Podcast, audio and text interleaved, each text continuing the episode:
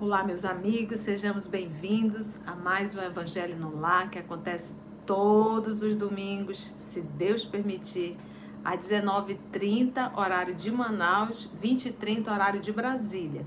Nós abrimos 30 minutos antes, 20 minutos antes do nosso Evangelho para esse nosso momento de interação, mas o Evangelho ele começa às 20 horas, horário Manaus, 21 horário de Brasília. Nós estamos fazendo o estudo né, o Evangelho no Lar, estamos estudando todo o Evangelho segundo o Espiritismo, tá bom?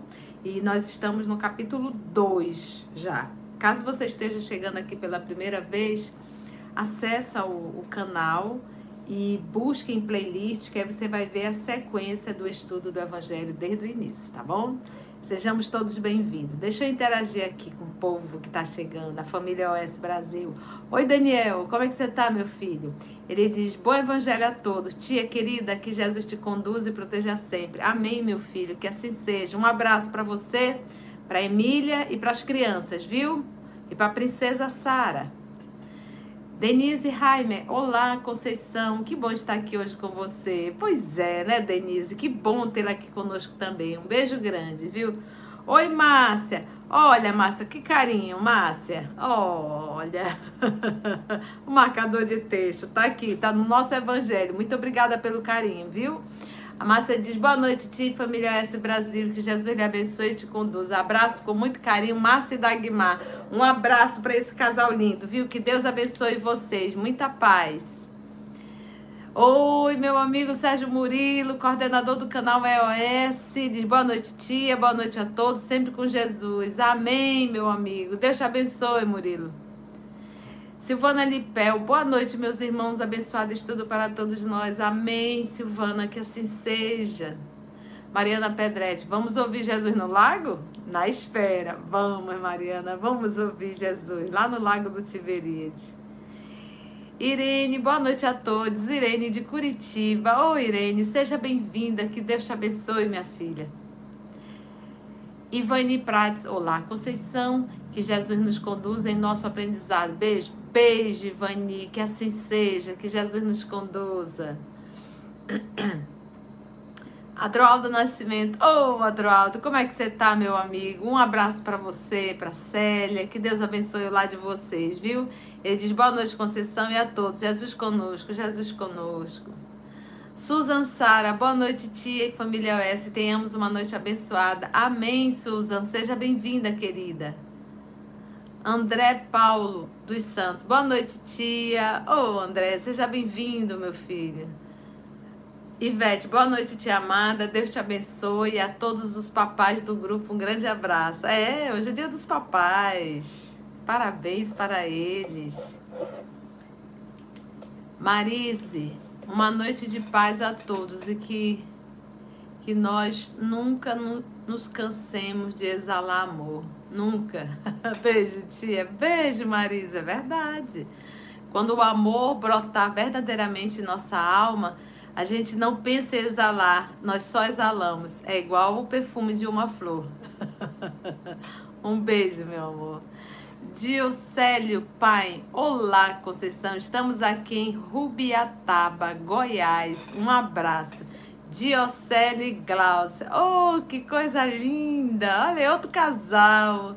Goiás. Um abraço enorme para você, senhor Diocele, e para querida Glaucia. Que Deus abençoe vocês, viu? Que lindo. Casal que estuda evangelho juntos se fortalece, fortalece a relação. Muito bom, amo isso. Maria do Socorro Souza, boa noite a todos. Paz de Cristo, paz de Cristo, Socorro, seja bem-vinda. Manuela, bo... é, Manuela, boa noite, pedindo oração para a família. Amém. Que Deus nos abençoe. André Paulo, ele é de Riachão do Jacuípe, Bahia. Ô, oh, André, coisa boa. Seja bem-vindo, meu filho. Oi, Luquinhas, como é que você tá, meu filho? Um abraço para sua mãe, para seu pai, para a Vosete. Ele diz assim: boa noite, ótimo estudo a todos e feliz dia dos pais para todos os pais presentes. Oh, que lindo. Um beijo, meu filho. Neuza dos Santos, aí tá na capital, Neuza. Ela diz boa noite, Conceição, e a todos os participantes diretamente de São Paulo, capital. Um beijo, Neuza, para você. Oi, seu Roger! Conseguiu entrar cedinho hoje. Esse é outro casal lindo, que é o seu Roger, a nossa querida Consuelo. Boa noite, tia querida. Quando virar para Salvador, estamos te aguardando. 2023. Nós estamos em 2020, 2024. Se Deus quiser, eu vou aí com vocês dar um abraço bem apertado nesse casal. Que saudade, hein? um beijo enorme para vocês dois. Cláudia HC, boa noite, tia querida. Boa noite, família OS Manaus. Bênção, bênçãos de paz e luz que nosso mestre te guie hoje e sempre, Conceição. Um beijo, Claudinha, para você, minha amiga. A todos nós. Que Jesus nos abençoe sempre. Marília de Lima, boa noite, minha amada Conceição. Aqui feliz por fazer parte desse momento e com o coração profundamente grato por Jesus nos permitir esse momento. Gratidão a vocês todos do EOS. Oh, Marília, somos nós que também temos que agradecer a todos vocês, porque foi essa união que, que promove né, essa, essa, essa vibração tão que todos nós sentimos tanto, né? E, e o responsável por tudo é o nosso Mestre Jesus. Então, todos bebemos dessa fonte, então todos devemos agradecer a Jesus. Um beijo, meu amor. Eliana Fernandes, boa noite, família US Manaus. Boa noite, Eliana. Neide Guimarães, boa noite a todos. Que alegria te receber Jesus em nossos lares, é verdade. Todas as noites de domingo. Deus te abençoe, te. Amém, querida, a todos nós. Oi, Denise. Boa noite, família. Todos juntos no lago, aguardando vocês, Jesus. São Paulo, capital. Beijo, Denise. Todo mundo sentadinho, né? Olha aí, Cláudia Amazona. Boa noite a todos. Boa noite, Cláudia. Seja bem-vinda. Maria Silvia Bife. Boa noite, tia. Boa noite, amigos. Parabéns a todos os papais do grupo. Que Jesus te conduza, tia querida. Cleusa e Silvia. Beijo para vocês, meninas. Oi, Abner, como é que você tá, meu filho? Boa noite, tia. Boa noite a todos. Bom estudo com muito aprendizado. Amém, meu filho. Que assim seja. Que Deus te abençoe. E aí a dona Gione mandando notícia do seu Adalberto. Angione Alexandre, que é o seu filho, menino grande, né? A dona Gione é mãe maravilha. Adalberto na luta pela saúde, Jesus no comando. É verdade, dona Gione, Jesus no comando, tudo no tempo dele. E vamos nós fazendo a nossa parte, que Deus possa lhe fortalecer sempre e vamos nós para o nosso evangelho. Não esqueça de colocar água para o Alexandre, para o Adalberto e para a senhora também, tá? O senhor Adalberto. Oi, Flor, como tu estás, minha amiga? Ela diz boa noite, Flor. Deus, Deus abençoe nosso evangelho no lar. Um ótimo dia dos pais a todos aqui presentes. Mames manda beijo. Beijo para Zete também. Coisa linda. Ô, seu Idenberg, como é que está? Boa noite, querida Ceissa. Boa noite, meus amigos. Uma noite abençoada para todos nós. E a avó Gioconda, como tá? Se ela estiver do seu lado, um beijo enorme, viu, dona Gioconda? Era um Fonseca. Quanto tempo era? Como tu está? um beijo no seu coração. Sônia Maria Monteiro, boa noite, tia Conceição, já preparada para nosso estudo da Cristalândia do Piauí. Um beijo, Soninha, para você, minha filha. Deixa eu ver quem mais aqui. Cristina Silveira, boa noite, lindona. Ops, é sempre uma alegria ouvir contigo as lições do mestre. Gratidão a Jesus pelo trabalho dessa equipe maravilhosa. Te amo. Oh, minha filha. Deus os abençoe. Beijos, Rio Grande do Sul. Um beijo, Cristina, nesse teu coração bondoso. e é e Áscara Sara Felício. Boa noite, seja bem-vinda, querida. Me conte de onde você é. Minha amiga Sheila, boa noite a todos. Parabéns aos pais que têm essa responsabilidade, esse compromisso com seus filhos e com Deus. Um beijo, Sheilinha, para você, minha filha. Baixa com, boa noite, tia, a todos. Jesus nos, nos abençoe. Amém, que assim seja. Concepção Guevara, Boa noite, querida. Boa noite a todos. Que Jesus conduza esta palestra. Feliz dia de dia a todos os pais do grupo. Amém. A Neuza está aqui lembrando, não esqueçam de dar likes. É verdade, a gente esquece, né? Vamos lá, fazer uma apuração. Agora nós somos presentes 145 e temos só 70 likes. Então, só 50%, um pouco abaixo de 50%. É uma forma da gente divulgar o canal. Tadinho, teve alguém que foi tentar dar o like e deu dislike. Ai, vamos, gente, vamos divulgar o nosso canal para que outros corações possam ouvir o Evangelho de Jesus. Olha a Lúcia Ramalho, trabalhadora do canal. Ela diz boa noite a todos os irmãos. Boa noite, querida Conceição. Boa noite, minha linda. Seja bem-vinda. Lúcia e sua filha, muito querida. Que Deus abençoe vocês, viu? Iris Fontes, boa noite, querida Conceição. Jesus esteja conosco. Grande abraço. Ô, oh, Iris, para você também. Lúcia, um abraço para Nara, tá? Marcos Petrúcio, boa noite. Primeira vez. Marco Petrúcio, Luziânia, Goiânia. Sou estudante. Sou estudante EOS. Muita pá. é, essa é a senha, né, Marcos? Muita pá, é estudante do EOS. Seja bem-vindo ao vivo, Marcos. Que Deus te abençoe. Olha aí, ele é de Lusiânia, Goiânia. Goiânia tá presente, hein? Que bom! Terra linda. Um abraço, meu filho, para você. Que bom. Sandra Paixão, boa noite, boa noite a todos. Natal, Rio Grande do Norte. Ei, Sandrinha, um beijo no seu coração. E uma minha amiga, ela diz: Boa noite, minha querida, que Jesus te ilumine. Amém, que assim seja. Abraço a todos. Amém, Ilma.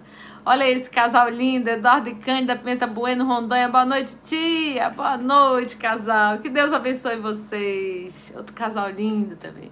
Simone Franco, boa noite, tia. Boa noite, Simone. Muita paz para você, viu? Jaque PS, boa noite a todos. São Gonçalo, Rio de Janeiro. Feliz Dia dos Pais. Êêê! Cláudia Mello, boa noite a todos. Boa noite, mano. Boa noite, Claudinha. Cadê a Maroca, Claudinha? Dá um beijo na Maroca, bem na bochecha, Maroca, instalado. Deus te abençoe. Beijo, Aninha. Edilza Marapaz, acompanhado do seu Jandi, também outro casal. Boa noite, Conceição. Jesus guiando nosso evangelho. Jandi manda abraço. Outro para vocês, meus amores. Que Deus abençoe esse casal lindo. Abadia Juvencio. Boa noite, Ibiá, Minas Gerais. Paz e luz para você. Ô, oh, Abadia, para você também. Um beijo enorme.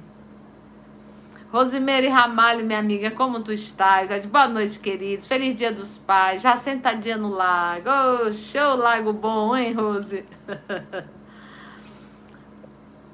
Olá, é, Humberto de São Paulo, atrasado, mas cheguei. Boa noite. Tá atrasado não, Humberto? Tá na hora ainda. A gente tá naqueles momentos do que a gente tá chegando na sala e tá ali abraçando um, abraçando o outro, conversando. A gente ainda tá na, na, na recepção ainda. Seja bem-vindo, viu? Fabiola Meneghetti, boa noite a todos, boa noite, tia. Que Jesus nos conduz hoje e sempre. Amém, Fabiola. Um beijo no seu coração. Ô, oh, seu Daniel, seu Daniel, hoje o sono foi o primeiro. hoje foi o outro Daniel. Olha que legal. Boa noite, Conceição. Ótimo evangelho para todos nós. Obrigada a Deus e a você por mais um dia de aprendizado. Daniel, Santa Luzia, Minas Gerais. Um abraço enorme, seu Daniel, para você. Magali, boa noite a todos. Que Jesus te conduza, tia. Obrigada, filha. Beijos também. Carla Medrado, como tu estás? É de boa noite, tia, irmãos. Parabéns a todos os papais do grupo e principalmente do nosso Pai Maior. Oxe, isso aí, nosso Pai Eterno, né? Flavinha, seja bem-vinda. Mônica Medalha, boa noite. Paz, paz a todos. Ô, oh, Mônica, amém. Marisete Cipriano, boa noite. Que possamos ter um estudo abençoado. Amém, Marisete. Que assim seja, viu? Manuela, que Deus abençoe a todos nós. Estamos aqui em Curitiba. Oh, Manu, um beijo para você. Márcia Caramba, boa noite, tia, amigos do EOS. Oi, Marcinha, seja bem-vinda, querida. E Yolanda Siqueira, boa noite, Conceição. Jesus inspire. Eu e meu filho Ebert, na espera deste estudo abençoado. Yolanda, um abraço para você e outro para seu filho Ebert, viu? Muita paz. Sônia Xavier, boa noite a todos, Deus abençoe. Amém, Soninha. Hipolita Luiz, boa noite a todos. Boa noite, Hipolita. É a primeira vez ao vivo. Quase que sai Hipoli, né? Que lindo, que é o nome de Denizar, né? Hipoli Denizar Rivaia. Seja bem-vinda. Me conte de onde você é. Bárbara Guimarães, boa noite, tia de Barueri, São Paulo. Um beijo, Bárbara, para ti. Edilza Marapasso, já lembrando, vamos dar o like. É, vamos lá, 173, 112 like. Dá para subir mais, não dá? Porque tem pessoas que assistem na TV e não sabem, né? Dá. Mas tudo bem. Oi, seu Manuel, como é que o senhor tá? Ele diz, bom dia, Conceição. Que Deus te guie no nosso evangelho.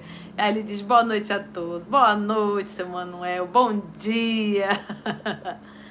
Janete Eufrásio, boa noite, Conceição, e a todos desse evangelho maravilhoso. Bom estudo para todos nós. Amém, Janete. Um beijo no seu coração. Rick, seja bem-vindo, meu filho.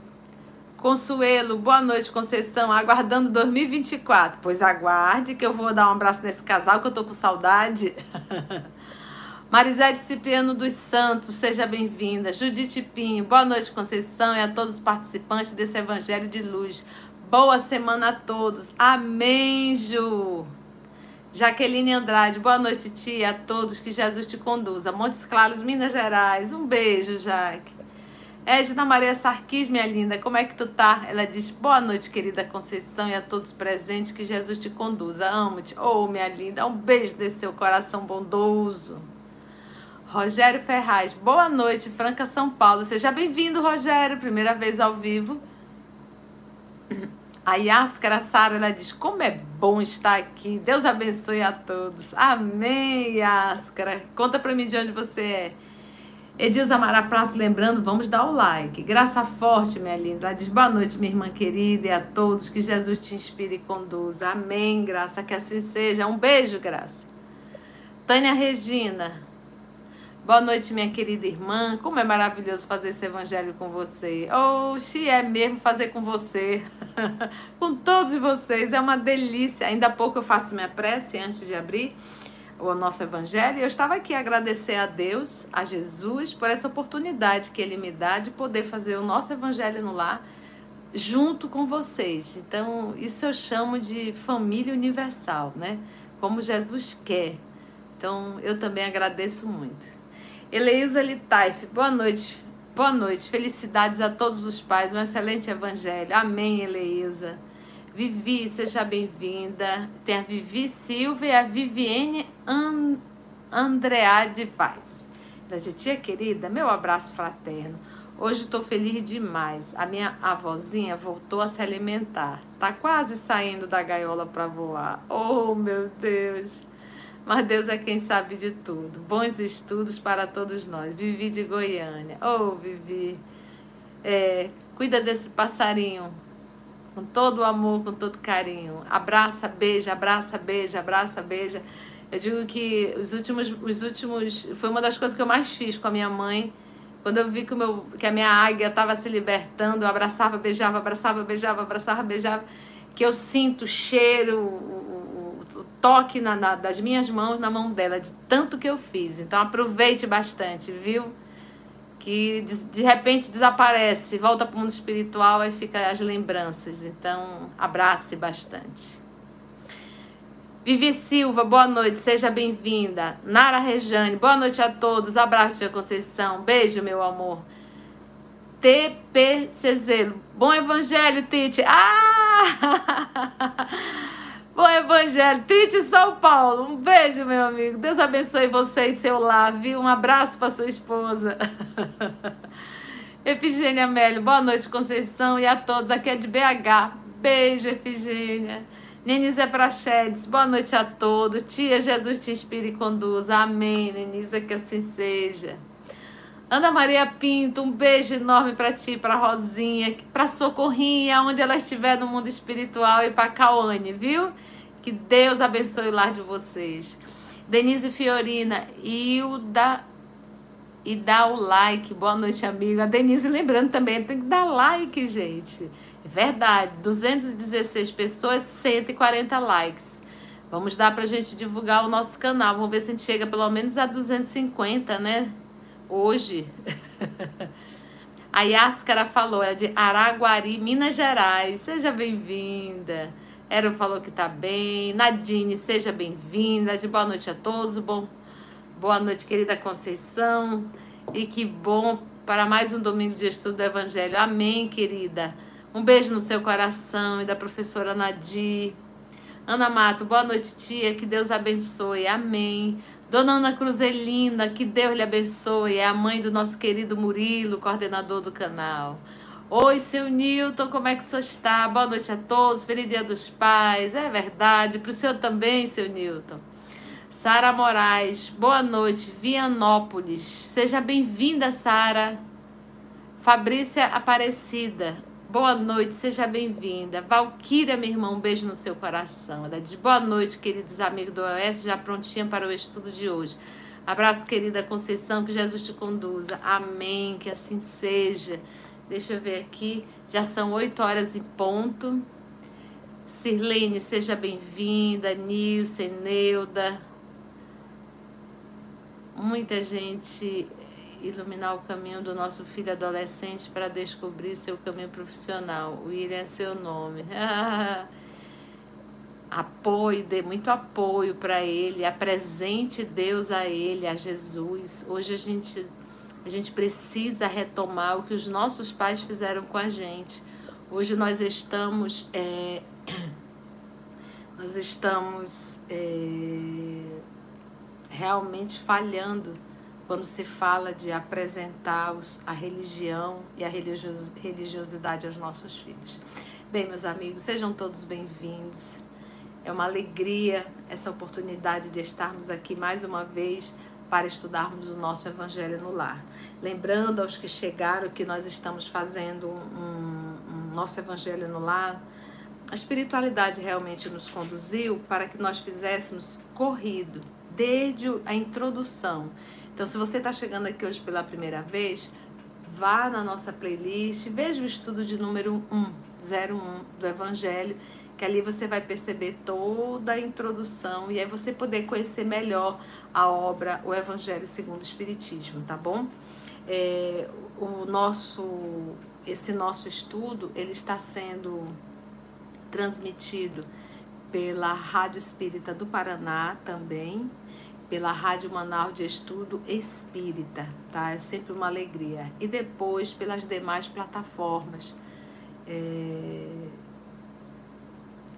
E eu gostaria de lembrar que nós temos um site, o nosso querido Murilo já deve ter posto aí o nosso site www.eosmanaus.org. Visita o nosso site para você ter conhecer um pouco mais o nosso trabalho. E nós temos também um trabalho que é coordenado pela filha da Maroca, Claudinha, e as demais amigas, é, que é o diálogo fraterno.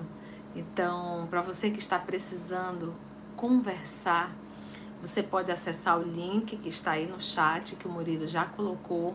Acessa, clica no link, você vai preencher com nome e telefone, só isso, mais nada. E uma das meninas entrarão em contato com você para vocês agendarem o melhor horário para fazer esse diálogo fraterno online, tá bom? Então esse é o trabalho, é um dos trabalhos também que esse canal da família EOS oferece para a família EOS Brasil e até mundo, né? Conversando com a Claudina, disse que a gente faz diálogo com vários países, pessoas brasileiros que estão em outros países. Então isso muito me alegra. Outro, outro aviso é a tua água. Corre lá na cozinha se você não pegou, pega a sua água para que a espiritualidade possa magnetizar, né? Como diz a música, a água da bênção, né? Água da caridade. Vamos orar? Então a gente inicia fazendo a nossa oração, entramos no Evangelho, vamos comentar e finalizamos com a nossa oração e a nossa água magnetizada. E a espiritualidade aplica um passe na gente, não tenho nem dúvida. Tá bom? Vamos orar? Sejamos todos bem-vindos e é uma alegria. Então, vamos assim respirar profundamente.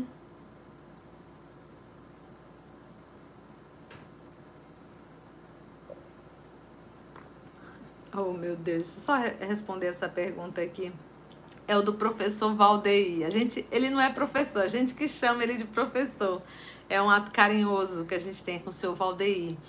É, ele tá no Spotify, é Valdeir Carneiro. Você vai achar ele no Spotify e lá você vai encontrar as músicas do professor Valdeir, tá bom? Valdeir Carneiro, tá? Seja bem-vinda, Andressa. Então vamos orar.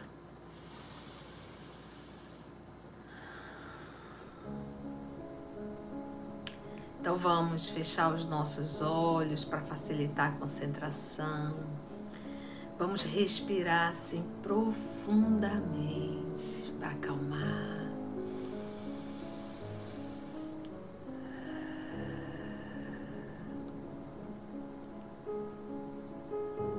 E realmente te transporta psiquicamente para um grande lago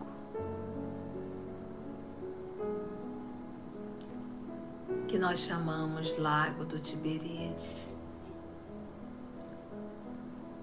local predileto do nosso Senhor Jesus.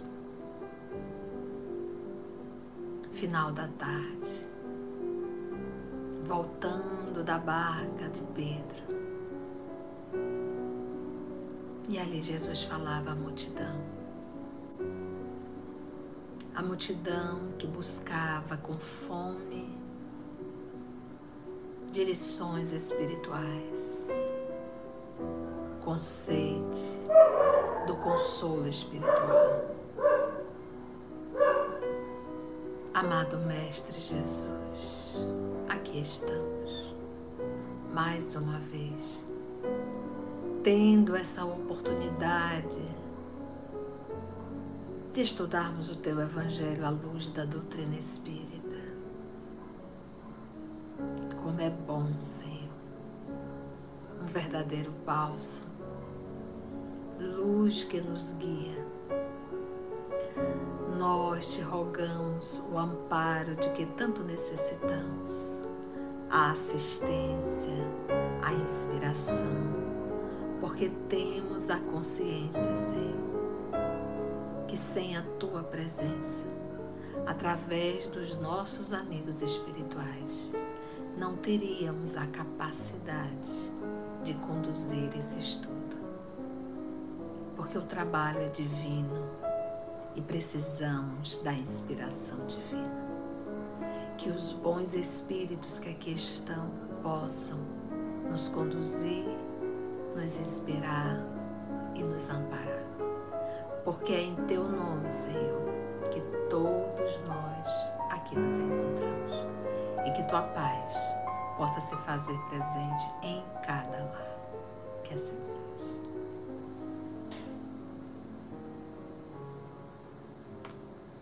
Ok? Meus irmãos, é, quando a gente fala de religião, de crença, a gente acaba acessando coisas milenares. Então, na época do politeísmo muito grande que dominou, lembrando que o politeísmo surgiu ali no Egito, as pessoas buscavam os templos com um único propósito: fazer pedido. E para fazer pedido, tinha que fazer algumas oferendas ou alguns sacrifícios. Então, hoje, já no ano de 2023, nós já deveríamos ter mudado esse comportamento quando falamos de religião. Nós não podemos buscar o templo com os nossos petitórios, com os nossos pedidos. E muito menos estar aqui como uma troca. Eu vou fazer o evangelho, viu? Olha lá, atenda meu pedido. Isso ainda é um comportamento muito infantil, muito imaturo quando se fala de espiritualidade. A doutrina nos convida ao verdadeiro sacrifício. É nós entendermos que a vida, ela tem o tom que cada um de nós damos. Assumirmos as responsabilidades das nossas atitudes. Fazemos verdadeiramente o movimento de buscar o templo, de buscar religião, com o intuito de nos tornarmos pessoas melhores. E não como uma troca divina, e muito menos como um movimento apenas de pedido. Então, não é esse o nosso propósito no Evangelho. Aqui, o pedido que fazemos é para que Deus, nosso Pai, possa nos inspirar sempre, para que sempre possamos fazer o trabalho que Ele nos confiou. Sempre pedimos a Deus que sejamos um instrumento maleável em Suas mãos, para que nunca venhamos a ser um instrumento nas, nas mãos da perversidade. Então, é hora de nós nos despertarmos, assumirmos as nossas responsabilidades humanas e pedimos a inspiração do mais alto, mas fugir dessa linha petitória que nós já estamos fazendo, realizando isso há milênios é hora de nós entendermos qual é o verdadeiro sacrifício que agrada a Deus, tá bom? E pautada ainda nessa, nessa introdução, nós vamos falar sobre fé, porque a mensagem de hoje, o professor Allan Kardec, ele vai falar sobre o ponto de vista, que está no capítulo 2, item 5, meu reino não é deste mundo, o ponto de vista. E ele vai falar de uma palavra pequenininha, mas que nós temos uma certa dificuldade de entender quando falamos de fé. Então, olha só, vamos prestar bastante atenção agora. Esquece o teclado para que a gente possa se concentrar e ouvir, né? Ouvir, prestando muita atenção, porque quando você digita, a alma já se desconectou. E eu preciso não do teu ouvido, a gente precisa aqui da tua alma. Porque as lições de Jesus é de alma para alma. Então, vamos lá, prestar atenção. Então, quando a gente fala em fé, nós temos que parar para pensar assim. O idioma que o nosso Senhor Jesus falou na época foi o aramaico. Era o idioma da Palestina. A língua hebraica, ela era um idioma só para dentro das sinagogas, como nós tivemos durante muito tempo latim dentro das igrejas. Então, presta atenção. O idioma do Nosso Senhor era o aramaico. O idioma dentro das sinagogas era o hebraico. Então, isso quer dizer que só os doutores da lei, os fariseus, conheciam o hebraico. E eles falavam hebraico dentro da sinagoga na hora que iam ensinar. Porque a Torá, que é o livro é, é, o livro hebraico, né, a Torá, o livro dos nossos irmãos judeus, que nós aprendemos a chamar de Antigo Testamento, esse está em hebraico. Então, eles realizavam a leitura e faziam a interpretação. O latim era o idioma romano. E lembra, anota isso, faz as suas anotações, né? Estuda nesse momento. Você precisa conhecer. A gente precisa falar de Jesus agora com mais com mais firmeza, com mais conhecimento de causa. Já é tempo disso. Ah, o Espiritismo não nos convida a repetir e dizer amém. O Espiritismo é uma fé raciocinada. Então a gente tem que raciocinar, ok? Então vamos lá. O latim era o idioma dos romanos. E lembra que os romanos, nós estamos em Império Romano na época do nosso Senhor Jesus, né? Ali, o Império Romano, ele, esse império foi muito longo. Então, ele administrava a Palestina. Então, eles que do Império Romano que estavam ali administrando, entre eles eles falavam latim, que era o idioma deles, era o idioma natal deles. Então, quando a gente vê a obra, por exemplo, há dois mil anos, a gente vai ver que nas reuniões deles eles conversavam latim. Como que a gente sabe? Porque o senador Públio diz assim: eu não sei se quando eu encontrar com esse Jesus, se eu poderei conversar com ele, porque afinal de contas eu não domino esse idioma deles, esse dialeto deles, que era o aramaico. Entendeu? Então, entre os romanos, o que se falava era o latim ou o grego. Por quê? Porque o idioma grego era um idioma comercial. Então, hoje, como o nosso o idioma é o inglês, né, um idioma comercial, é o inglês. grandes nações elas acabam se entendendo por conta do inglês.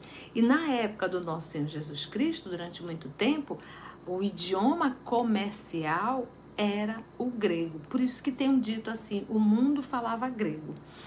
Então, vamos parar para pensar. Jesus não escreveu absolutamente nada. Absolutamente nada, nada, nada, nada. E o que nós sabemos através da obra Paulo Estevo, que o primeiro a escrever as anotações, das chamadas as anotações de Mateus, é Mateus. A gente vai conhecer isso na obra é, Paulo Estevo. Ele foi o primeiro a fazer as anotações. Jesus falava e ele anotava. Por quê? Porque nós sabemos que poucas pessoas sabiam ler e escrever, porque isso era uma arte.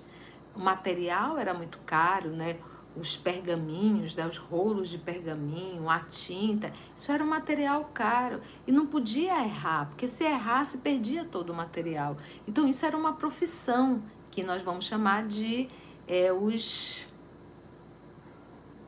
esqueci. Daqui a pouco eu lembro, muito não, muita coisa na minha cabeça. Eram os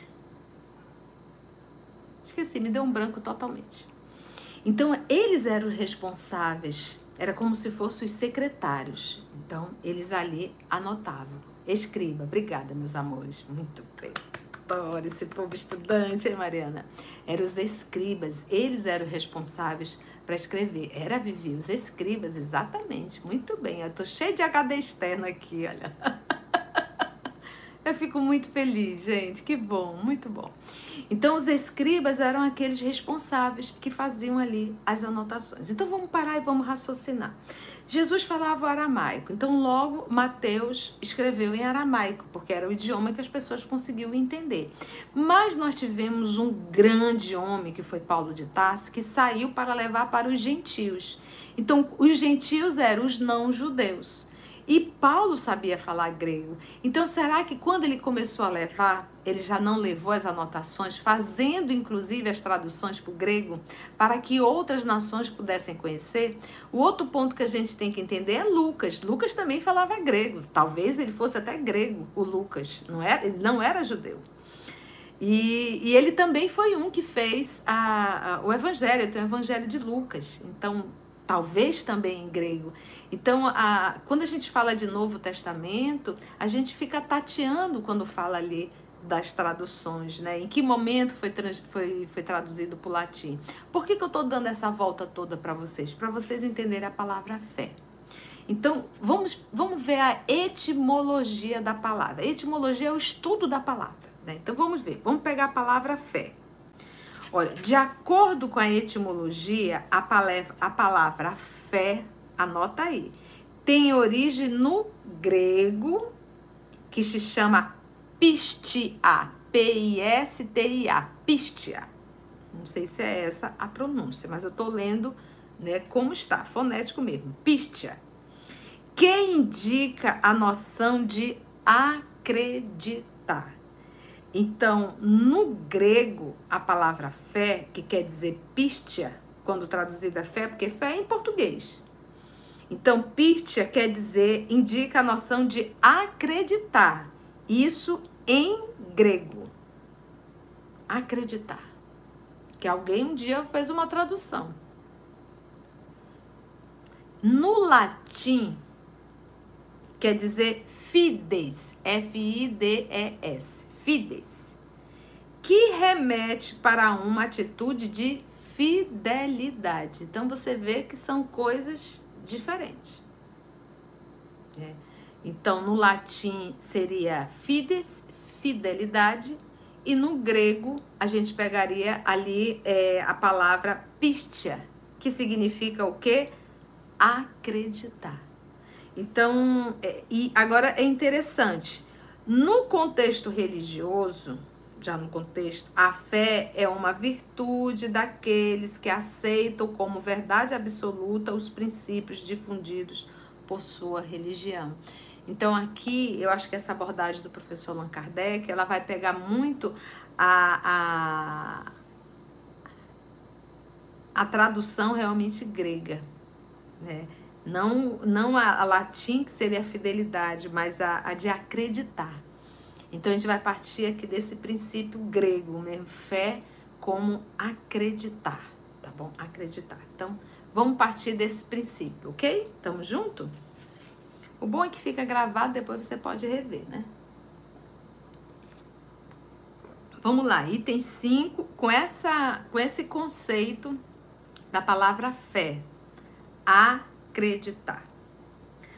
A ideia clara e precisa que se faça da vida futura, a ideia clara e precisa que se faça da vida futura, dá uma fé inabalável no porvir, no futuro. Olha que interessante aqui, quando a gente fala fé inabalável. Mas para ele dizer dá uma fé inabalável, é a ideia clara e precisa que se faça da vida futura. Como é que eu posso ter a ideia clara e precisa da vida futura? Será que basta eu ouvir alguém falar? Será que basta eu assistir um filme falando? Será que basta uma leitura ampassã de uma obra espírita, de um livro espírita, de um romance como o nosso lar? Não. O Kardec fala uma ideia clara, ou seja, clara, sem absolutamente nada que possa obscurecer. Nenhuma dúvida. Clara e precisa certa, objetiva, direta, que se faça da vida futura. Então, como é que a gente vai conseguir isso? É através do estudo, meus irmãos. E um estudo, é, como diz o professor Allan Kardec, um estudo sério, com metodologia, com pesquisa, sabe? Com uma dedicação, com uma sequência. Se Kardec chegou aonde chegou, da certeza da vida após a morte, foi porque ele teve uma metodologia para estudar. Então, de que, de que me vale essa certeza? Muda tudo na nossa vida. Quando nós tivermos essa, essa aqui, ó, fé inaba, inabalável, nada, nada, nada, nada, nada, é, é aquilo que Jesus diz: Construa a tua casa em rocha. Porque quando vier o temporal, não leva a tua casa. Obviamente que ele não está falando de uma casa física, ele está falando dessa casa espiritual, dessa fé inabalável. Então, quando a gente vê espírita, porque meus irmãos, estar na terra é passar por vários temporais é um temporal atrás do outro. Aí dá uma parada, dá uma, uma calma, vem um solzinho, daqui a pouco temporal e ventania. Às vezes vem até tsunami na vida da gente. Faz parte, porque nós estamos num planeta de provas e expiações. E aí o que, que acontece? Nós estamos no Espiritismo, de forma ampassã, não estamos com um verdadeiro tesouro em nossas mãos, mas não nos aprofundamos, somos aquele espírita passante. Às vezes você diz, ah, eu tenho 25 do espiritismo, mas se for contar, passou mais tempo longe do que dentro. Nunca se dedicou seriamente ao estudo. E é para lá para é aquilo, eu digo assim, e é lá ainda com aquela crença de uma vez por semana já fiz o meu compromisso e pronto. Mas nunca se comprometeu, nunca se dedicou, nunca estudou profundamente essa doutrina. Então o que que acontece? Quando vem o temporal, a casa vai. Se desencarnar alguém, a casa vai. Se teve um, um, um, uma dor moral muito grande, a casa vai. Mas por quê? Porque não tem uma fé inabalável. Por que, que não tem uma fé inabalável? Porque não tem uma ideia clara e precisa da vida futura. Então, o dia que nós tivermos a ideia clara bem explicada, a certeza que a gente só vai conseguir isso através da razão, que é a fé raciocinada, por isso Kardec diz a fé raciocinada. Aí, meus irmãos, vamos passar por tempestade? Vamos, porque também a gente não pode ainda ter aquela ideia infantil de que o fato de nós estarmos no Espiritismo, isso nos blinda de todas as, as tempestades. Você está o quê? Querendo barganhar com Deus? Você ainda está vivendo há 3 mil anos atrás, quando você ia para os templos fazendo oferenda? Então você acha que o fato de estar indo à instituição, de estar ali servindo sopinha, é para que, que nada de aparentemente nenhuma prova chegue a você? Então aí deixou de ser um planeta de prova e expiação. Então, se nós verdadeiramente estamos no Espiritismo, estamos, é para que a gente se fortaleça. Vamos prestar atenção, gente. A gente se fortaleça, se fortaleça para quando a tempestade vier, que vai vir, a minha casa não caia. Ela pode até balançar. Pode até ficar com alguns objetos quebrados, mas ela não cai. Ela não cai. Então, por quê? Porque é através de uma grande tempestade que a gente vê a resistência de uma árvore. E uma árvore resistente, ela só se torna resistente porque as raízes dela se aprofundaram bastante. A natureza nos dando uma lição. Quando a árvore ela é até grande, mas as raízes superficiais, primeiro temporal derruba uma árvore. Mas quando as raízes são profundas, a árvore não cai. Isso é a nossa vida. Isso é a nossa fé. Né? Essa fé na condição de acreditar no futuro. E eu não tenho como te dar, você não tem como dar isso. Isso é uma conquista individual e intransferível. E você só vai conquistar mediante a dedicação do estudo, a seriedade do estudo, o comprometimento com o estudo, porque a terceira revelação ela já chegou. Quase 200 anos o consolador prometido já está.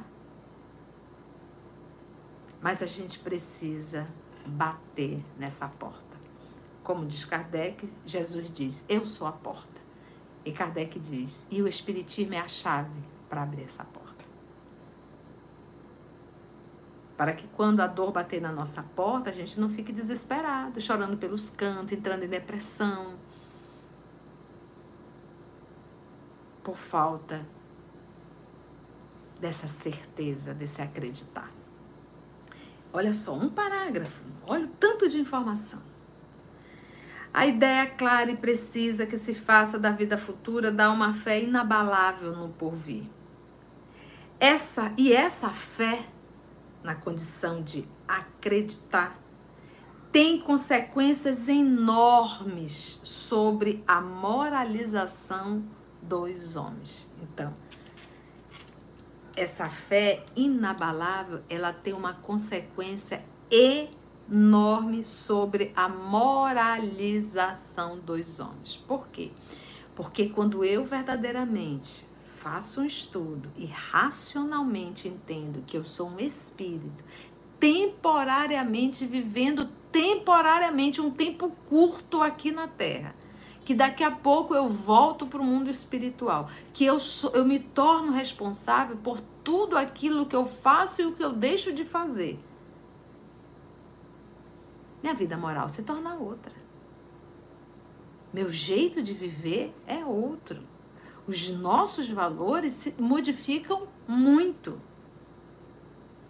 Quando a gente tem consciência do mundo espiritual, a gente só quer acertar, a gente não quer mais errar. Não existe eu vou fazer escondido, porque eu tenho consciência que nós estamos sempre na presença de Deus. Então o que nos falta é isso, é consciência. Então, volto, essa fé inabalável, ela muda a minha conduta moral. Ela muda a minha forma de ser. Porque muda completamente, aí vem o ponto de vista Olha só, vou voltar. E essa fé tem consequências enormes sobre a moralização dos homens. Por que, na condição de resposta, porque muda completamente o ponto de vista sob o qual eles encaram a vida terrena. Então eu não vou mais encarar a vida terrena como o primordial, o maravilhoso. Eu tenho que ter, eu tenho que ser, eu tenho que conquistar, sempre no horizontal. Quando eu tenho essa consciência, o meu olhar já não é no horizontal, o meu olhar agora é no vertical. Isso aqui se torna uma consequência, mas não um objetivo. Buscai primeiro as coisas do céu, as demais vos será dada por acréscimo. Então muda totalmente a nossa visão. Quando você olha para um filho, você não vê mais em um filho é, é, alguém com teu DNA apenas, alguém com uma aparência física. Quando você, você na condição de um espírita lúcido, você olha para o seu filho como um espírito que traz as suas tendências boas e ruins. Você olha para o seu filho e já não se sente proprietário, mas sim um irmão a auxiliar outro irmão, porque você sabe que antes de ser seu, é um filho de Deus.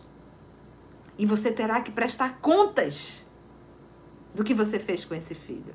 Então, tudo na nossa vida muda. Eu já começo a fazer planos não só para uma vida terrena, mas para uma vida espiritual. Eu já não me preocupo em apenas guardar o que comer amanhã. Eu me preocupo no, nos meus tesouros espirituais. Então tudo muda, gente. Tudo. Para quem se coloca pelo pensamento na vida espiritual para quem se coloca pelo pensamento. Porque o que, que nós estamos fazendo aqui? A gente se coloca na vida espiritual pelo nosso pensamento. Esse é o movimento. Pelo pensamento. Na vida espiritual, para quem se coloca pelo pensamento, na vida espiritual, que é indefinida, eu sei a hora que eu vou,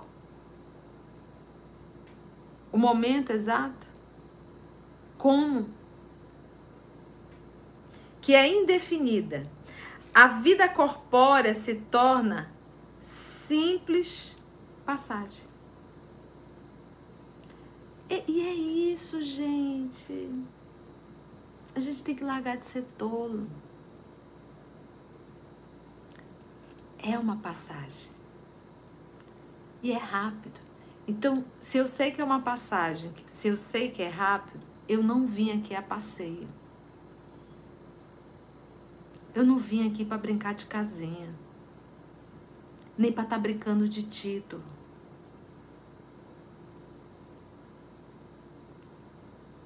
É muito mais sério. Nós viemos aqui para nos tornarmos pessoas melhores, para evoluir moralmente. E a minha evolução moral, ela passa pelo próximo. Ninguém evolui meditando apenas. A meditação, ela me dá um norte, mas eu tenho que realizar, eu tenho que pisar na estrada, eu tenho que fazer essa caminhada. E o próximo, ele é a minha ponte, porque ele é a pessoa que exige de mim o que eu não quero ser. Ele exige de mim a tolerância, ele exige de mim a resignação, ele exige, ele exige quando a gente começa a fugir muito da convivência, o nome disso é preguiça e acomodação. Quando eu começo a achar que viver com pessoas é difícil, é preguiça moral. Por quê? Porque viver com o outro dá trabalho. A convivência dá trabalho e é trabalho moral. Então a gente precisa do outro para evoluir. E desse outro que eu falo, e aquilo que a gente brinca, quanto mais difícil o outro, melhor buril para mim. Melhor ele consegue lapidar esse carvão embrutecido que é a alma que eu sou. Entende, gente? Então, olha só, e é rápido. De repente você não vive com quem você gosta, né? Lá não é a pessoa que você idealizou, às vezes é um pai difícil, uma mãe difícil, às vezes os filhos difíceis, às vezes é, é um esposo difícil, uma esposa difícil, mas é temporária. Vale a pena o sacrifício. Vale a pena. A gente não pode estar com 50, 60 anos com a cabeça de 18 anos. de 19 anos ainda, atrás de príncipe encantado e de princesa. Será que a ficha da gente ainda não caiu? Será que a gente ainda não entendeu que romance é bonitinho na televisão? Nos filmes? Que a realidade não é assim? Será que a gente ainda não entendeu que quando se fala de vida sexual, a gente está falando de algo muito sério? Que isso não é brinquedo para estar tá satisfazendo A, B, C ou D? Então, a gente tem que parar realmente e, e refletir. Eu estou encarnada, é rápido, mas eu tenho que aproveitar para minha evolução. E a minha evolução é justamente esse movimento de convivência, de superar as mazelas que estão dentro de mim através dessa convivência. Quanto mais difícil a pessoa, melhor buril. E eu também tenho que me perguntar: será que eu também não sou um buril? Claro que é. Porque nós também somos espíritos da terceira ordem. Não, não é o outro que é só da terceira ordem, nós também somos. Nós também somos um verdadeiro buril para muita gente. Então, aqui no planeta, olha, é um lapidando o outro. E é nesse atrito diário que nós vamos evoluindo. Fugir é protelar.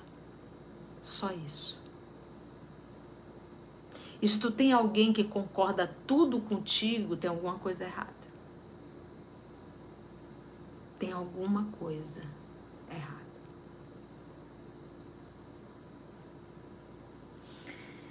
Para quem se coloca pelo pensamento na vida espiritual, que é indefinida, a vida corpórea se torna simples passagem, breve estação num país ingrato. Sim, porque viver na Terra não é fácil. Não é fácil para ninguém.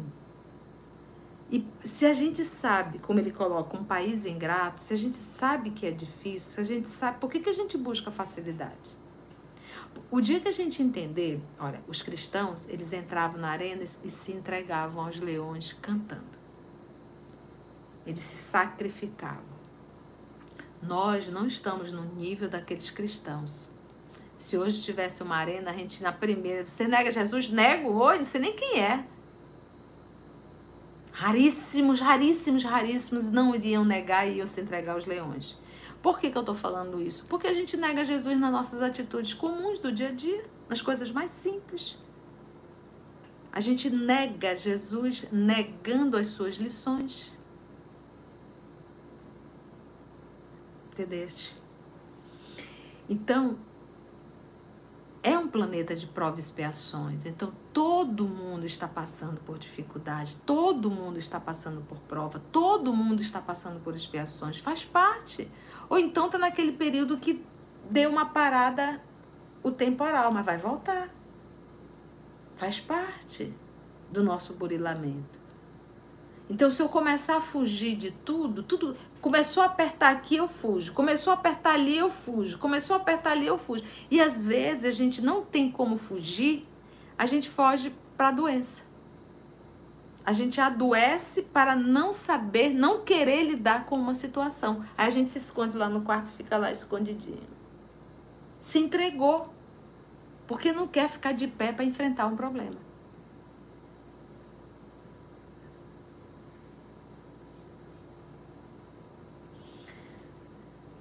Breve estação num país ingrato. As vicissitudes, que são as mudanças, e tribulações dessa vida não passam de incidentes. Olha que interessante.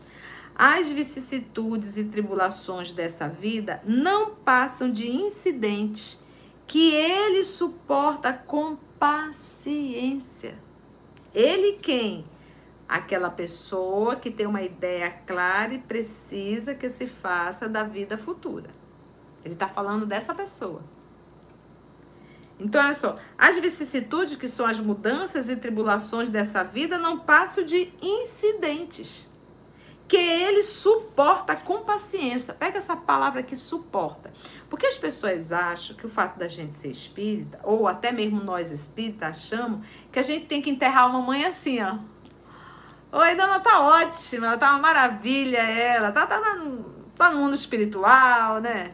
Ou que você vai receber um, um, um, um resultado de um exame desagradável, você, nossa, que bom, vou voltar para o mundo espiritual, que maravilha, né? Ou de repente saber da enfermidade de um filho, diz, oh, meu filho, você está espiando, isso faz parte. Só se eu for louca. Ou se for dementada. O Espiritismo não nos ensina isso. Por isso que Kardec colocou aqui, olha, que ele suporta com paciência. Então, não é fácil. Exige de nós, muitas vezes, suportar. Quando Jesus estava na cruz, ele sentia dor. Quando Joana de Cusa foi queimada, ela sentia dor. Quando Madalena, a primeira ferida que abriu, que ela identificou ali a lepra, ela sentiu a dor moral.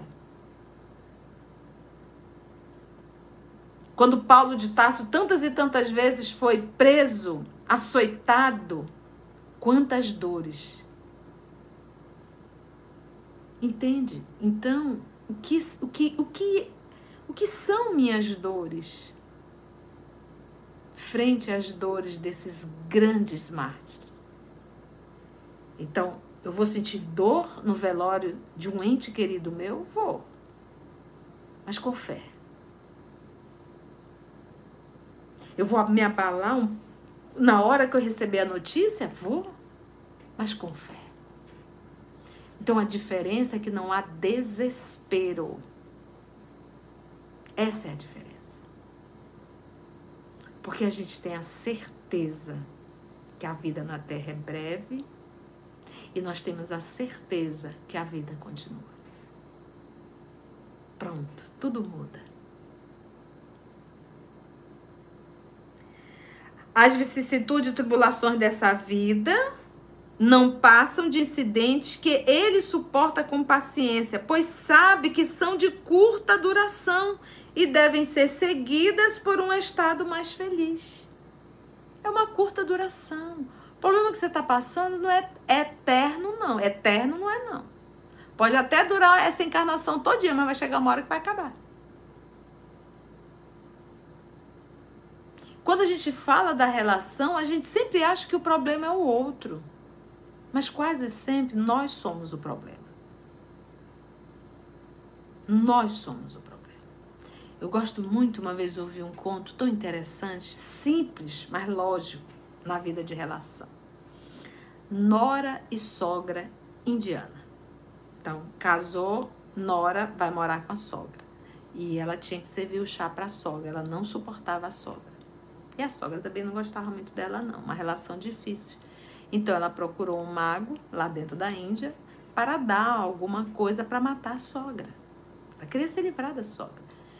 E ele disse assim: Olha, eu vou lhe dar esse, esse chá, você vai dar para ela esse chá. Em seis meses ela vai morrer. Mas você precisa tratá-la muito bem, porque senão vai levantar suspeita. E ela disse, prontamente. Então, começou a tratar a sogra maravilhosamente bem. Dava o chazinho, o chazinho da sogra. Em dois meses de convivência, gente, a sogra estava chamando ela de filha. E ela toda cheia de dengo para avó, para a sogra, de repente se arrependeu, ficou desesperada que ela estava matando a sogra, correu lá com o mago contou que a sogra dela tinha mudado muito, que era como se fosse uma mãe para ela, que por favor, se ele não tinha algo para reverter, porque ela não queria que a sogra dela morresse. Aí ele disse: Não foi ela que mudou, foi você. Você mudando, ela mudou. E não se preocupe, porque não era veneno, o chá era vitamina. Eu só queria que você entendesse a lição. Essa é a nossa vida. Então, às vezes, as pessoas são desagradáveis com a gente porque a gente é desagradável com as pessoas. Às vezes, as pessoas não nos tratam bem porque a gente também não trata bem. Então, faça a sua parte cristã Aprenda a tratar bem o outro, a respeitar. E aí você terá respeito também. Então, a mudança, ela começa aqui. Lembra sempre dessa nora. A morte nada mais terá de assustador. Nada mais de assustador. Deixa de ser a porta que se abre para o nada, aquela ideia de que a pessoa morreu, acabou tudo, para ser a porta da libertação que faculta ao exilado a entrada numa morada de felicidade e de paz. Olha só a ideia do nada acabou.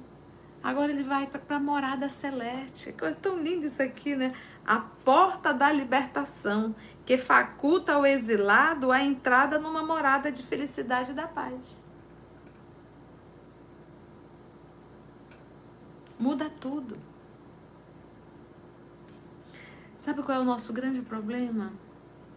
É ter a certeza que a gente é daqui. Nosso maior problema é nos identificarmos muito mais com essa personalidade transitória do que com a nossa essência espiritual. Aí fica muito difícil. Muito difícil.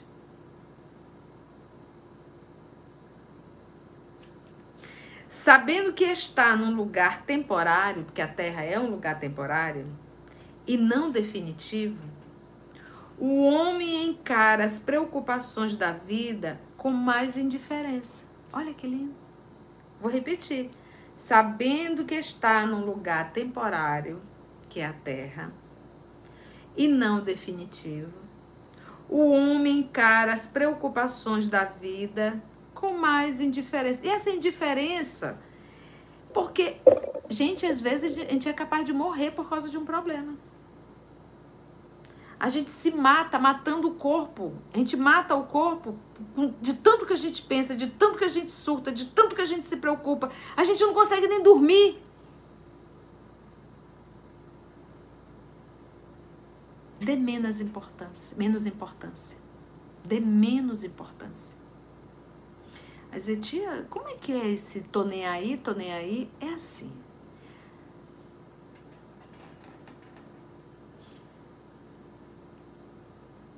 Eu tenho que pensar antes de fazer.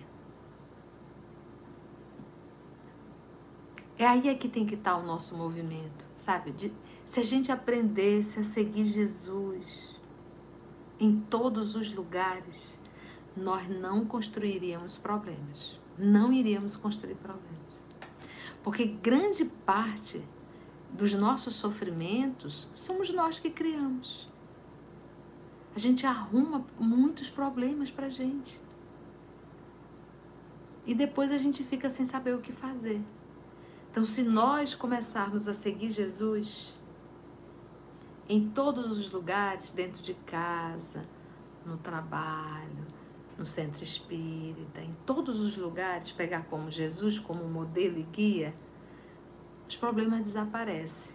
Tati, o problema já está. O problema já está. Dá para resolver? Dá. Então, se dá para resolver, vamos resolver. Não dá para resolver? Não tem como resolver? Ficar, ficar matando a tua cabeça, batendo na parede, vai resolver? Não. Então, te acalma. Ora, espera e trabalha. Porque às vezes um problema que nós vivemos a gente não construiu em um dia, mas a gente quer resolver em um dia. Então calma. Vamos nos acalmar e vamos ir resolvendo na medida que dá. Se não dá mais, vou sofrer as consequências das minhas atitudes. Sem reclamar. E tirar as lições de tudo isso.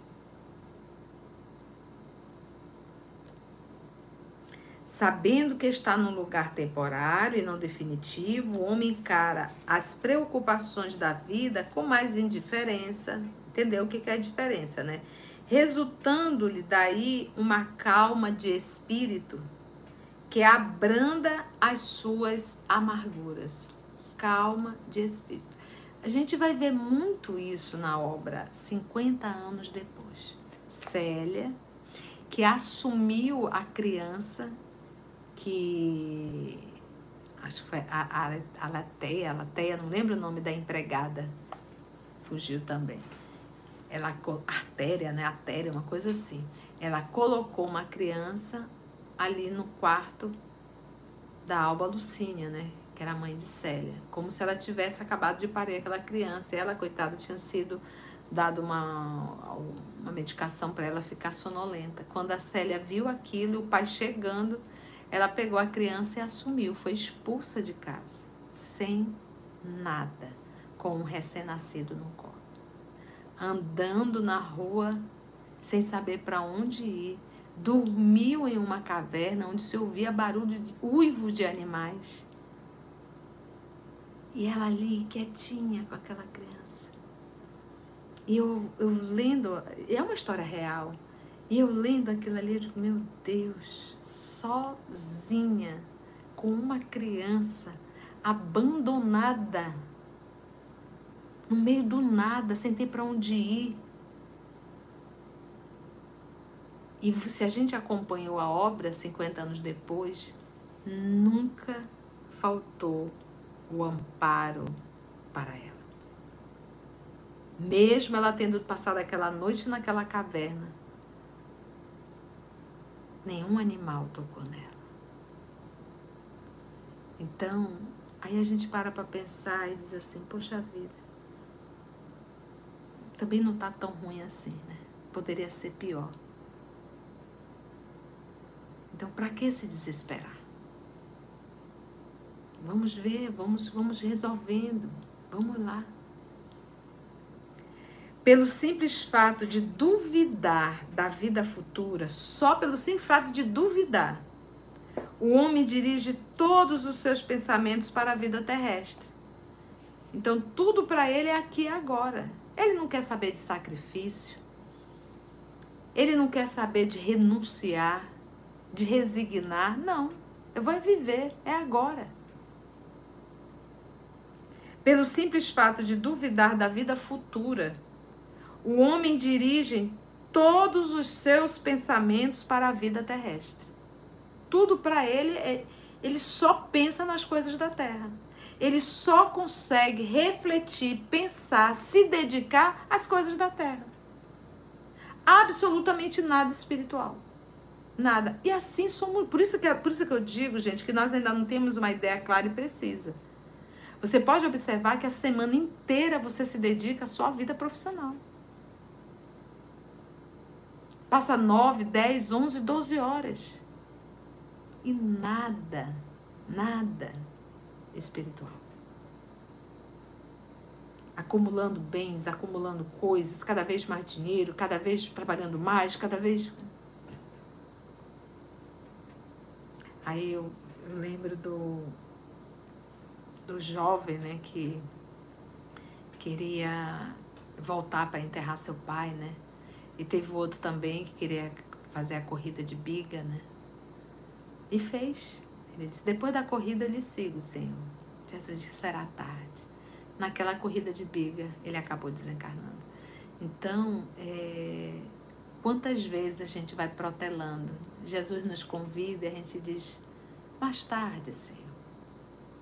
Jesus convida de novo: Ainda não tenho tempo, Senhor. Jesus convida de novo. Deixa passar mais tempo, Senhor. Agora eu não tenho tempo. Aí Jesus já não mais convida, já nos chama para a vida espiritual. E quando a gente vê, a gente passou uma vida inteira protelando e não ouvindo o chamado de Jesus. Tia, quando é que Jesus nos chama? Você sabe. Cada um de nós sabemos. O chamado do Cristo e a gente relutando no nosso egocentrismo.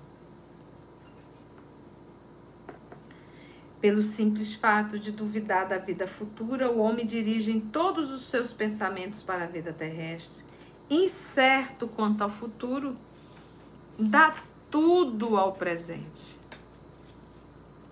Não entrevendo, né, não enxergando os bens mais preciosos que os da terra, porta-se qual criança que nada mais vê além de seus brinquedos e tudo faz para os obter. Olha como Kardec chama crianças.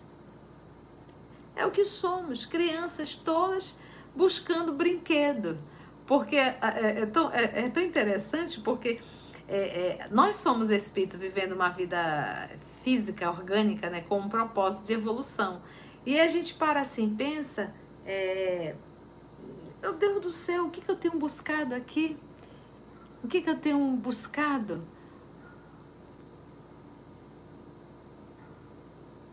O que, que eu vou levar disso aqui? Eu tô, eu tô acabando a minha saúde, acabando a minha encarnação, trabalhando, trabalhando, trabalhando, trabalhando, trabalhando, trabalhando, trabalhando, em detrimento total da minha evolução espiritual.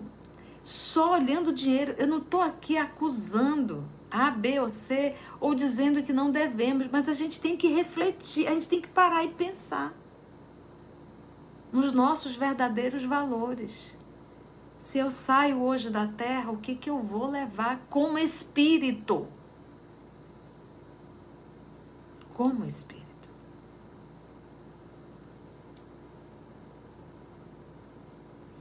A perda do menor deles, dos menores brinquedos, causa-lhe pungente mágoa, um engano, uma decepção, uma ambição insatisfeita uma injustiça de que seja vítima, o orgulho ou a vaidade feridos são outros tantos tormentos que transformam sua existência numa angústia perpétua. Eu vou esmiuçar isso aqui porque e vai ser o nosso último parágrafo de hoje. As cenas do próximo capítulo, né? A perda a perda do menor deles menor brinquedo. Então, ele rotulou de brinquedo tudo que é de ordem material. Todas as nossas conquistas materiais são brinquedos. A perda do menor deles, perdeu uma casa, perdeu um carro, perdeu isso, perdeu aquilo.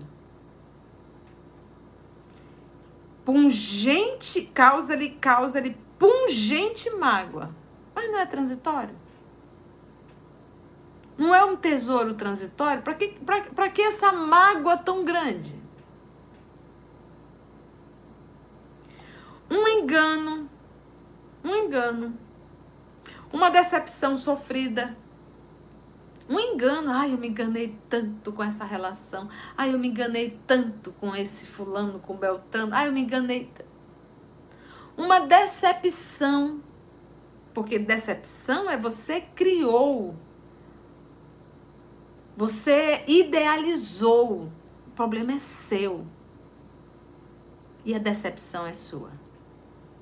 Porque a gente diz assim: eu não tenho direito de me decepcionar. Sabes por quê? Porque fui eu que idealizei, eu que criei. Então a gente não deve criar expectativa sobre ninguém. Ninguém.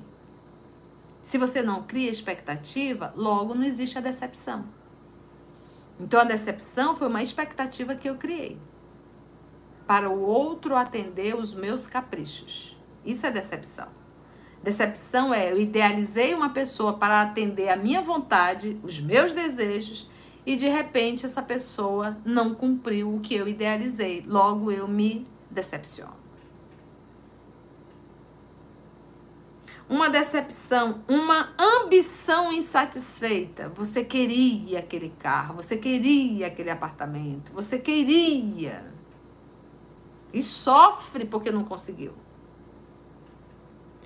Uma injustiça de que seja vítima. Injustiça de que seja. Você sofre. Aí você mas tia, é uma injustiça realmente. Gente, põe uma coisa na cabeça. Na lei de causa e efeito não existe vítima. Então, hoje pode ser uma injustiça. Outrora, você provocou uma injustiça. Hoje você é um injustiçado, mas outrora foi você o algoz. Então ninguém passa por nenhuma dor por uma mera coincidência da vida. Tem um porquê.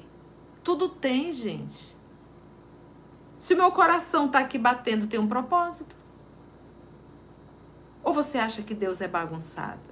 Espírita jamais deve dizer boa sorte. Que boa sorte você está dizendo que sorte é algo casual. Então, se for do, do teu merecimento, que o seja.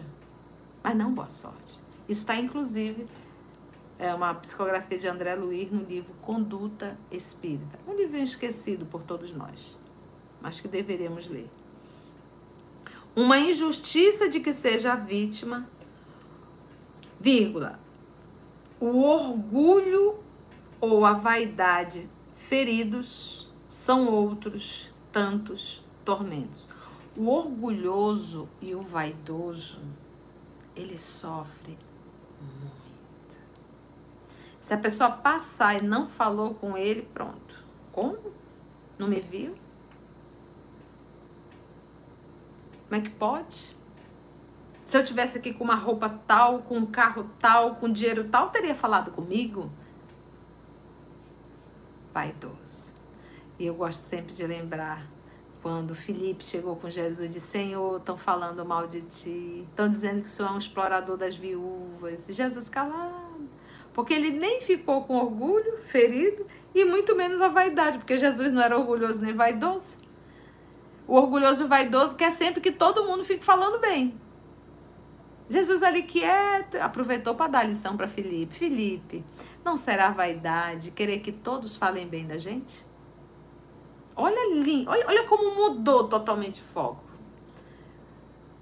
De repente veio para trazer uma fofoca. E Jesus disse assim: mas não será vaidade querer que todo mundo fale bem? Então, se Jesus fosse vaidoso, orgulhoso, ele iria sofrer naquele momento. Ia dizer que povo ingrato, eu faço tanta coisa para esse povo. E olha só como é que eles me respondem. Isso é vaidade e orgulho. Se eu não as tenho, pronto, não sofro. Se eu as tenho, eu sofro.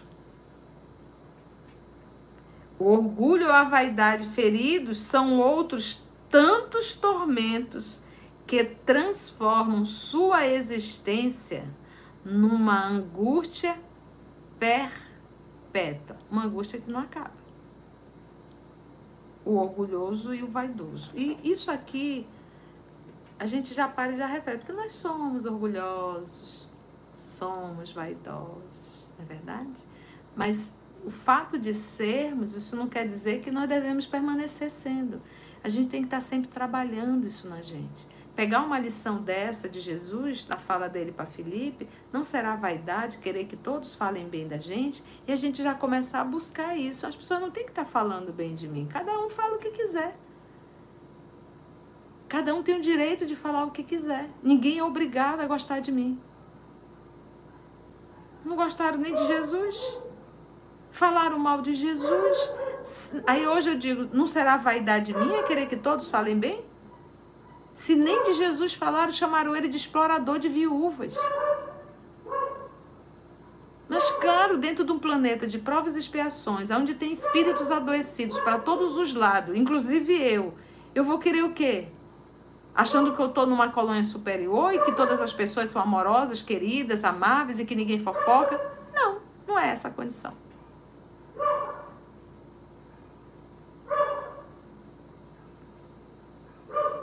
Foi bom, gente? Acabou. Vamos parar aí, cenas do próximo capítulo. Paramos na metade do item 5. Marca aí no, tua, no teu livrinho e a próxima semana a gente vai dar continuidade, se Deus assim permitir. Aí vai te disse, respirei fundo. Olha, gente, eu vou fazer um pedido para vocês. É, aí eu digo que toda vez que a tia tá falando e que a gente fica digitando, é como se vocês estivessem falando e eu falando também. Isso me desconcentra um pouco. Eu quero poder dar atenção e não posso. Então, por favor, no nosso próximo evangelho, faça silêncio. Não digite. Deixa agora para esse finalzinho que aí você escreve o que você quiser. Foi bom. Porque cada vez que você digita, você acaba perdendo, na hora que você está digitando, perdendo alguma coisa que a tia está falando, tá bom? Foi bom, gente? Foi bom? Deu para aprender alguma cosita? Muito bom, foi bom, foi bom.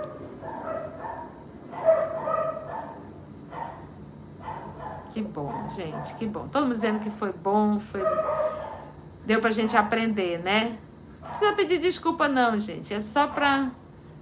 Eu sei que vocês vão voltar e já fica pro nosso próximo estudo. Quem já tá aqui há mais tempo já sabe que a tia solicita, porque realmente me atrapalha. Porque como eu tô aqui olhando pra tela, aí vai aparecendo e, e o olho da gente acaba batendo, né?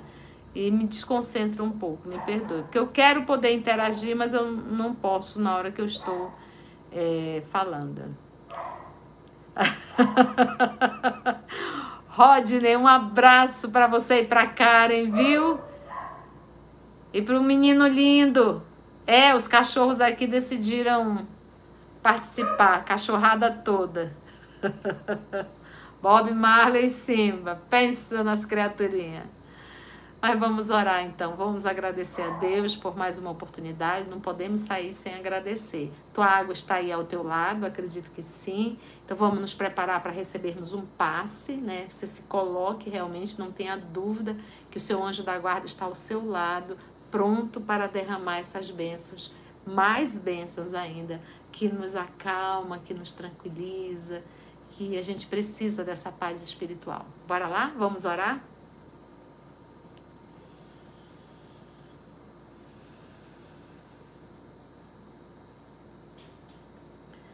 Então vamos fechar os nossos olhos. Quanta luz nesse ambiente descendo sobre nós, vibrando em nossa mente. quanta luz quando assim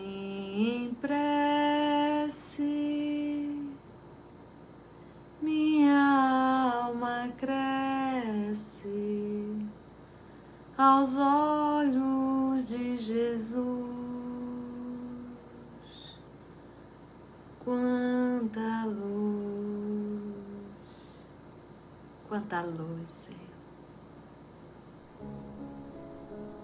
Divino amigo, nossos corações se unem para te agradecermos pelo alimento espiritual dessa noite. Te agradecermos por mais um convite que o Senhor nos fez. Convite esse para nos tornarmos pessoas melhores. Que não venhamos jamais fazer do nosso Evangelho do Lar apenas um ritual, que possamos entender como aquele estudo minucioso, claro, lógico, que nos leva a refletir, a pensar, a meditar, para que possamos mudar nossas atitudes mesquinhas. Mudarmos, Senhor, Muito obrigada, amor amado, por mais um Evangelho no Lar. Muito obrigada aos amigos espirituais aqui presentes, pela vibração de amor em teu nome. E te rogamos, amado, dá-nos força, coragem para enfrentar o mal e a acomodação que habitam dentro de nós. Graça te damos, que assim seja. Gente, um beijo enorme no teu coração. Se Deus nos permitir, até o nosso próximo encontro. E olha, saiba, eu amo estar aqui. Beijo. Tchau.